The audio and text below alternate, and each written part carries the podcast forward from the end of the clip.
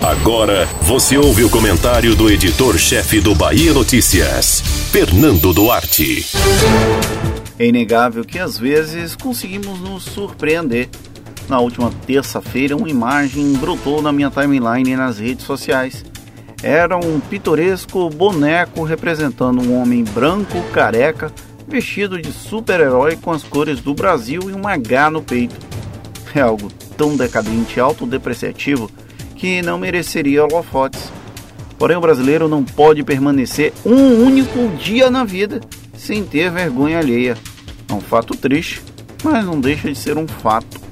Como evidentemente o autor da brincadeira de mau gosto precisa se manter em evidência, e esse boneco é apenas mais uma tentativa disso, evitarei falar o nome dele.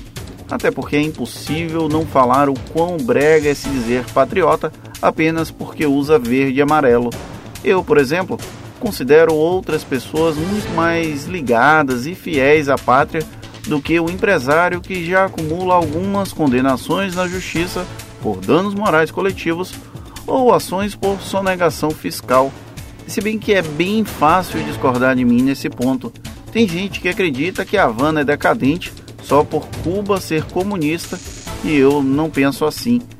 A iniciativa Frise não teria sido do homenageado pelo tosco brinquedo, que pode ser também um bibelô para ser fixado em crachás e computadores. Afinal, alimentar o ego de alguém que se veste como um charada ou coringa, vilões de Batman, apenas com as cores trocadas não é algo tão difícil, não é mesmo?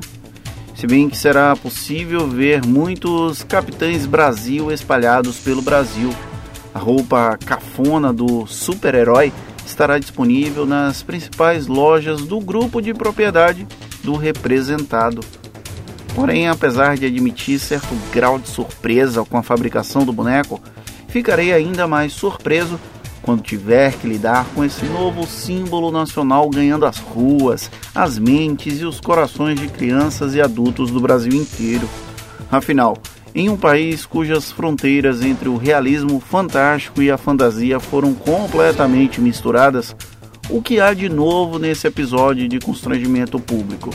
Para mim, só a cara de pau de quem naturaliza um Capitão Brasil como contraponto ao Capitão América. Convenhamos que o Zé Carioca, com a malandragem carioca, é muito mais brasileiro do que esse projeto de patriota. Bertolt Brecht já dizia que é infeliz o povo que precisa de heróis. O Brasil, no contexto de pós-verdade, nos obriga a reformular um pouco essa citação. Louco é um povo que defende esse tipo de herói. Ha! E antes que digam, eu prefiro ir para Havana. Lá tem rum e dos bons, e beber me ajuda a fingir que vivemos num país normal. Você ouviu o comentário do editor-chefe do Bahia Notícias, Fernando Duarte.